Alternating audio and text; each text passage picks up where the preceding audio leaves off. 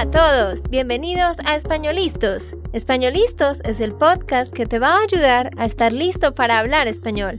Españolistos te prepara para hablar español en cualquier lugar, a cualquier hora y en cualquier situación. ¿Recuerdas todos esos momentos en los que no supiste qué decir? ¿Esos momentos en los que no pudiste mantener una conversación? Pues tranquilo, Españolistos es la herramienta que estabas buscando para mejorar tu español. Dile adiós a todos esos momentos incómodos. Entonces, empecemos. ¿Estamos listos? Yo soy Andrea, de Santander, Colombia. Y yo soy Nate, de Texas, Estados Unidos. Hola, ¿cómo estás? Hoy vamos a hacer un ejercicio de escucha. Te vamos a contar la historia de un pintor colombiano que se llama Fernando Botero. Y después de eso te vamos a hacer algunas preguntas para ver qué tanto entendiste y qué tanto recuerdas. Y para eso, como siempre, estamos aquí con Nate, quien nos va a ayudar a contar la historia de Fernando Botero. Y luego tú, Nate, vas a tener que contestar las preguntas. ¿Cómo estás, Nate? Bueno, bien, bien. Este es una historia de Fernando Botero, alguien que no conocí antes de aprender y pasar tiempo en Colombia. Y pues los que saben del arte, me imagino que ya saben un poco sobre Botero, porque él es muy famoso por todo el mundo. Y pues es alguien muy famoso aquí en Colombia. Y la razón por la cual él se volvió tan famoso fue porque él trajo un concepto muy único, muy diferente, y es el concepto de hacer todas las cosas gordas. Aunque a él no le gusta que digan que las cosas son gordas, sino que tienen volumen. Él pinta una guitarra y la guitarra es gorda. Personas, frutas, un caballo, un perro, todo lo que él hace es muy grande, muy, muy amplio, con mucho volumen. Y ese concepto fue el que lo hizo ser a él muy único y lo que lo sacó a la fama. Así que hoy les vamos a contar sobre él. Listo, vamos. Bueno, ¿dónde nació Fernando Botero y cuándo? Él nació el 19 de abril de 1932 en Medellín. Entonces, él nació en Medellín, él es paisa, las personas de Medellín son paisas, es como un apodo que tienen, y cuando él nació, sus papás ya tenían un hijo y luego de que él nació, los papás tuvieron otro hijo más, así que son tres hermanos. Él fue a la escuela primaria, la escuela secundaria y desde pequeño él tenía un interés muy interesante. Él tenía interés por la tauromaquia que de por sí era algo que le interesaba a muchas personas en esa época. ¿Tú sabes qué es la tauromaquia? Tauromaquia. ¿No? No, no sé.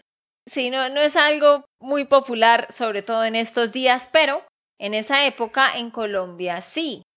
Tauromaquia es cuando un hombre torea a un toro, ya sea él solo o en un caballo.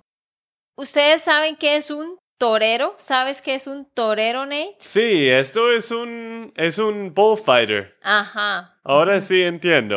Entonces, los toreros, eso que ellos hacen se llama tauromaquia. Es el hecho de tener este esta tela roja y le hacen así, le hacen ole al toro y a veces están un caballo, a veces están solo ellos. Entonces, él tenía un interés por eso y en 1944 él asistió a una academia donde le enseñaban cómo hacer eso. Y es porque su familia quería que él fuera un torero. En ese tiempo esto era considerado un arte y era como un orgullo decir que alguien en la familia era un torero. Entonces, por eso él quería hacer eso. Una pequeña anécdota también. Anécdota. Anécdota. Dije esto muy rápido quizás. Tú querías ser una torera antes, ¿no? Sí, sí, les cuento algo interesante y raro sobre mí. pues yo no me acuerdo, pero mi familia dice que cuando yo tenía como siete años, yo decía que yo quería ser una torera, una bullfighter. Y era Nate por el hecho de que mis abuelos y mi familia iban a, corridas de toros y me llevaban a mí. Qué loco, ¿no? Pero en ese tiempo eso era normal. En los pueblos pequeños, toda la familia iba a ver a los toreros y llevaban a los niños. Entonces, claro, eso era algo de, la vida diaria y yo quería ser una torera por eso. Entonces, él quería ser un torero y estuvo un tiempo haciendo esto, pero tuvo un pequeño incidente con un toro, no fue algo muy grave, pero fue un incidente y eso lo hizo que se alejara de eso y justo en ese tiempo él empezó a descubrir que le gustaba pintar. Y eso era algo raro para la familia porque no había pintores y porque no era normal que un, muchachito se interesara por pintar. Pero él empezó a interesarse por pintar. De hecho, la primera pintura, Nate, que él hizo fue una acuarela. ¿Sabes qué es acuarela? Sí, Creo que acrylic en inglés, quizás. No, es watercolor. Ah, ok. Acuarela. Él hizo una acuarela de un torero. Ese fue el primer como dibujo que él hizo. Y bueno, ya después de un tiempo él empezó a dibujar, a dibujar, a pintar y su familia se empezó a dar cuenta que él era bueno en eso. Se dieron cuenta que esa era su vocación. ¿Y qué pasó ahí, Nate? Una vez que su familia comprendió su vocación, Botero realizó su primera exposición en Medellín en 1948. Exacto, él tenía solo 16 años cuando hizo esta exposición, ¿no? ¿Tú hiciste algo muy interesante a los 16 años? No, yo estaba estudiando en eh, la escuela secundaria y jugando deportes y videojuegos. Sí, yo tampoco hice nada así que se pueda resaltar a los 16 años, pero él sí, él hizo su primera exposición en ese tiempo. Exposición más o menos es de arte, ¿no? Sí, exposición pues viene del verbo exponer. Exponer significa mostrar, presentar. Pero no, las exposiciones no son solo de arte. Podemos tener una exposición de zapatos, una exposición de de cualquier cosa que tú estés vendiendo o que quieras mostrar. Listo. Algo interesante, Nate, es que en ese tiempo él empezó a realizar ilustraciones para un periódico local. Era un muchachito y ya estaba haciendo ilustraciones para un periódico local que se llamaba El Colombiano. Y ahí estaba él haciendo su secundaria o bachillerato, nosotros le llamamos bachillerato a la secundaria, y él, después de que se graduó del bachillerato, eso fue, ¿cuándo se graduó él, Nate? En 1950. de un colegio que se llamaba Liceo de la Universidad de Antioquia. Y después de que él se graduó, se fue a Bogotá. Se fue a Bogotá a buscar otros horizontes, a explorar más sobre el arte, a aprender más cosas nuevas. Y en ese año, en 1951, él realizó dos exposiciones más, que las hizo individualmente allá en Bogotá. Y de hecho, él se ganó un premio. Se ganó un premio, solo tenía 17, 18 años. Se ganó un premio y pues esto lo empezó a hacer que él se volviera como famoso. Bueno, Nate, ¿y qué pasó en 1952? En 1952, pues con el dinero que él recibió por el premio y con la venta de algunas de sus obras, se fue para Europa. Europa. Europa. Sí, esa es una palabra difícil porque tiene EU, ¿no? Las mm. dos vocales. Europa. Sí, se fue para Europa cuando tenía 20 años se fue para Europa. ¿Por qué? Porque en Europa estaban los grandes pintores y en Europa había una mejor cultura en cuanto al arte, ¿no? Mm. Aquí en Colombia todavía el arte no era tan apreciado como si lo era en Europa. Entonces, él se fue para allá, llegó a España, primero a Barcelona y luego estuvo en Madrid. Y allá en Madrid él se inscribió a la Real Academia de Arte de San Fernando y pues él quería estudiar arte allá, quería aprender de los grandes, pero él no tenía mucho dinero. Entonces, ¿qué hacía él para mantenerse? Hacía dibujos y pinturas en las afueras de un museo que se llama el Museo del Prado. Qué interesante, ¿no? Eso nos enseña que si uno quiere, puede, porque él pudo haber dicho, yo no tengo el dinero, no voy a tener un trabajo fijo allá, que no puedo hacerlo. Pero no, él buscó el dinero de los transportes para llegar allá, se matriculó en esta academia y como iba pudiendo con sus dibujos, iba reuniendo dinero. Muy arriesgado, ¿no? Pues sí, de ir a otro continente y pues otros países en Europa, esto no es fácil. Pero todo eso vamos a ver ahorita que le dio fruto porque hoy en día es uno de los pintores más cotizados y él ha dejado en alto el nombre de Colombia. Sus obras valen miles de dólares, incluso hay algunas que valen más de dos millones de dólares. Ese es el nivel al que él ha llegado, entonces es bien, bien interesante. Bueno, Nate, ¿y qué pasó en ese tiempo en Europa? ¿Cuánto tiempo estuvo en Madrid? ¿Qué hizo después? Bueno, más o menos él estaba ahí por tres años. Estaba primero en España, en Madrid, y después se fue para Italia, pero en total eso es tres años afuera de la casa, afuera de Colombia. Y en esos tres años él estuvo aprendiendo nuevas técnicas, aprendiendo de los pintores, él estaba en un museo también, entonces estaba como adquiriendo nuevas ideas para definir cuál era su estilo de, pintura. Y bueno, en 1955 él se regresó de Europa para Bogotá y él llegó a Bogotá a hacer una exposición de varias obras que él había hecho en Europa. Pero adivina qué pasó. A la gente no le gustó. ¿Por qué? Los el arte tenía mucho volumen. No sé, a la gente no le gustó. Bueno, él al principio, cuando empezó, no utilizaba el volumen como las cosas grandes, gordas, no. Eso lo desarrolló fue más tarde en su carrera. Pero él llegó a Bogotá y traía unas obras de lo que había aprendido en Europa y a casi nadie le gustó.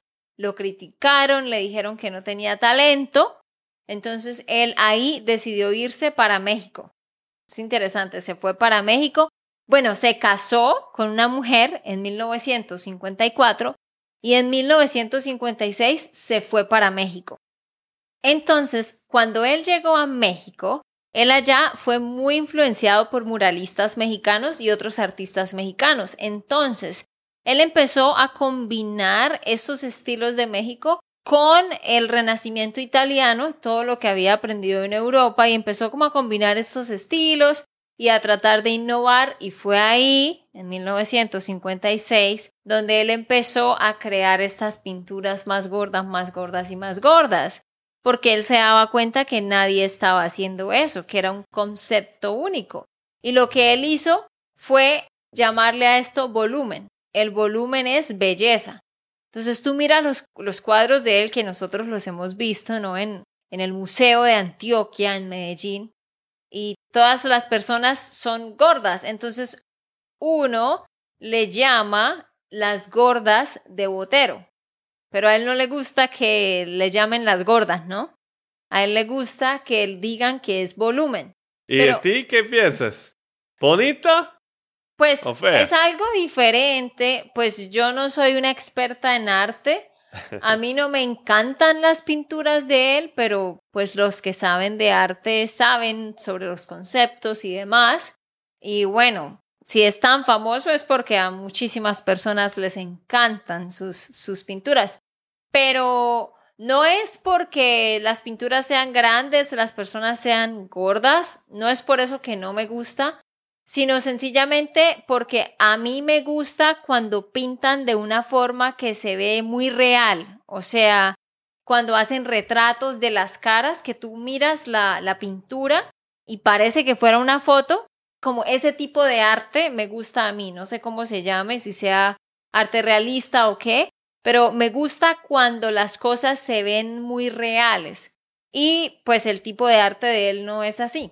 Sí, tú prefieres como un, una foto, pero de, de arte, más o menos, pero una pintura. Ah, ok, pues para mí el arte es eh, dado precio de lo que la gente piensa. Si la gente le gusta, pues vale. Y si no, no. Eso es arte, ¿no? Claro, o sea, como dicen que, ¿cómo es que dicen que la, la beauty is in the eye of the beholder? Exacto, en inglés. En español, ay, no sé cómo diríamos eso. La belleza, no, sí, la belleza está en los ojos del que, del que mira, del que observa. Mm. Entonces hay un público pues para todo y es muy interesante lo que él hace y es el hecho de que no son solo las personas, sino todos los objetos. Entonces es algo bien interesante. Entonces, después de que él estuvo en México y exploró nuevas técnicas, él se devolvió a Colombia y a partir de 1959 él empezó a crear esta serie de retratos y de hecho lo que él hizo fue que él tomó pinturas que ya existían y las hizo con mucho volumen.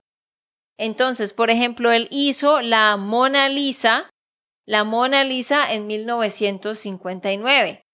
Si tú buscas Mona Lisa como Botero, vas a ver la Mona Lisa pero con mucho volumen o gorda. Entonces es como algo diferente, es otra versión. Él también hizo el autorretrato, eh, según Velázquez, lo hizo en 1986 y ha hecho infinidad, infinidad de pinturas que ya existían, pero con volumen, y también sus propias creaciones. Y algo interesante es que él también empezó a explorar la escultura. Entonces él esculpía a pues esculturas en mármol, bronce y resina fundida. De hecho, aquí en Colombia hay varias esculturas de él en bronce. Y si tú vas a Medellín, hay un parque que se llama el Parque Botero, donde vas a ver varias de sus esculturas más famosas. Y ahí justo está el Museo de Antioquia, donde están varias de sus obras. Nosotros llevamos allá a varios estudiantes, ¿no, Nate? Claro, sí, fuimos allá, es en el centro de Medellín, más o menos. Es un museo muy bonita, tiene todas las esculturas de Botero y todo el arte. Pues como puedes notar, de, estamos hablando de alguien que todavía produce arte. y él pues empezó en los 50 más o menos con este tipo de arte. Eso es como 70 años practicando este estilo. Otra cosa interesante en la carrera de él es que en 1962 fue a Estados Unidos y allá hizo su primera exposición en el Milwaukee Art Center y allá recibió muy buenas críticas. A la gente le encantó su estilo, era algo innovador. Entonces ahí fue cuando lo empezó a tomar fuerza. ¿Cuáles son algunas de las obras más conocidas de él? Número uno, La muerte de Pablo Escobar. ¿Recuerdas este cuadro, Nate, allá en el museo? Sí, sí, está en el museo que es, pequeño, no es grande, pero sí tiene el, el arte con las balas y Pablo Escobar como en, el, techo. Sí, en el techo. Sí, él hizo una pintura de cuando mataron a Pablo Escobar. Entonces él está en el techo y hay muchas balas y él está como cayéndose. Esa es una muy popular. Número dos es Pedrito. Pedrito fue un hijo que él tuvo y desafortunadamente murió muy niño tuvieron un accidente de tránsito y el niño murió. ¿Recuerdas cómo se ve esta, esta pintura de Pedrito o no? No me acuerdo. Es el niño que tiene como un traje azul con un gorro y está sobre un caballo. Mm. Y hay muchos juguetes por ahí. Ahora sí entiendo. ¿Sabes cuál es? Es muy simbólico eh, eso porque pues está representando a su hijo. En la número tres es Mona Lisa, pues bueno, la Mona Lisa, uno de los cuadros más famosos en la historia y más importantes, y pues él la recreó con mucho volumen. Entonces, claro, esto pues fue como un boom para todo el mundo. Otro cuadro, número cuatro, se llama Los Músicos. Este cuadro es bien interesante porque este cuadro fue vendido por mucho dinero. ¿Cuánto te imaginas que pudo haber valido? Millones. No, Mil- pero en dólares. Pues millones de dólares. Dos millones treinta y dos mil dólares valió Mm. ese cuadro. Wow. Dos millones treinta y dos mil dólares. Y este, este cuadro fue subastado en la Casa Christie's de Nueva York el 23 de mayo de 2006. Y en ese momento se convirtió en una de las obras más reconocidas y más caras del mundo. ¿Ok? Entonces, ese es solo un ejemplo del valor que tienen muchos de sus cuadros. Hubo un tiempo en el que mi papá vendía eh, las réplicas de estos cuadros. ¿Yo sí te conté? Mm, sí, sí, él. Es que tu papá ha tenido muchos trabajos y uno era de vender estas Muchos, cosas. muchos negocios. Hubo un tiempo en el que todo el mundo quería tener los cuadros de Botero, pero pues no los podían pagar. Entonces eran como fotos impresas y las vendían. Así que nosotros tuvimos muchas de sus obras en nuestra casa, pero obviamente no pagamos dos millones de dólares. ok, muy bien, Nate. Ya para terminar, vamos a hacer ocho preguntas, ¿ok? Te voy a hacer ocho preguntas y tú tienes que poner atención también a ver si recuerdas, a ver cómo te va. Número uno, Nate. ¿Dónde nació él? ¿En qué ciudad? Súper fácil. En Medellín. Ajá, muy bien, recuérdalo, Medellín. Número dos, ¿cómo se llama el arte de torear toros? Uy, ¿qué es lo que me explicaste? ¿Se Eh, acuerdan? Ya, ya me olvidé la palabra. Tauromaquia. Bueno, tú puedes enseñarme esta palabra muchas veces y voy a olvidar. No la tienes que recordar, pero es el arte de torear a caballo o a pie. Muy bien. Número tres, ¿recuerdas cuál fue su primera pintura, la primera que hizo? ¿Que se hizo famoso? No, no, no, la primera que él hizo cuando era niño, adolescente. Mm, Y uy. la técnica con la que la hizo. Eso fue como agua... agu- Acuarela. Acuarela. Acuarela. Acuarela. Acuarela. Uy, es difícil, sí. Acuarela. Acuarela. Acuar... No, pues ya, ya no más, no más. No tienes que decirla. Acuarela, sí, es una palabra difícil. Acuarela, él hizo una acuarela de un torero. ¿Listo? Número cuatro. Yo dije que al principio él hizo unas, unas ilustraciones para un qué? Unas, unas imágenes, unas ilustraciones para algo local. Un libro, una revista. Ah, un- sí, sí, sí. Fue por un periódico, se llama El Colombiano. Ah, muy bien, sí, para un periódico, muy bien. Número 5. ¿Cuántos años tenía cuando se fue para Europa? Creo que él solo tenía como 18 años. 20. 20 años, ok. 20 Muy años. joven, de todos modos. Después de la guerra también. Sí. Y cuando él se fue, número 6. Cuando él se fue para Europa a estudiar allá en una academia, ¿qué hacía él para ganar dinero? Uy, ¿qué estaba haciendo él? No me acuerdo. Él estaba haciendo dibujos y pinturas en la parte de afuera de un museo. Entonces él Mm, hacía dibujos y pinturas y se los vendía a la gente. Número 7. Número 7. Vamos a hacer solo siete preguntas. ¿Cuánto valió la obra de los músicos?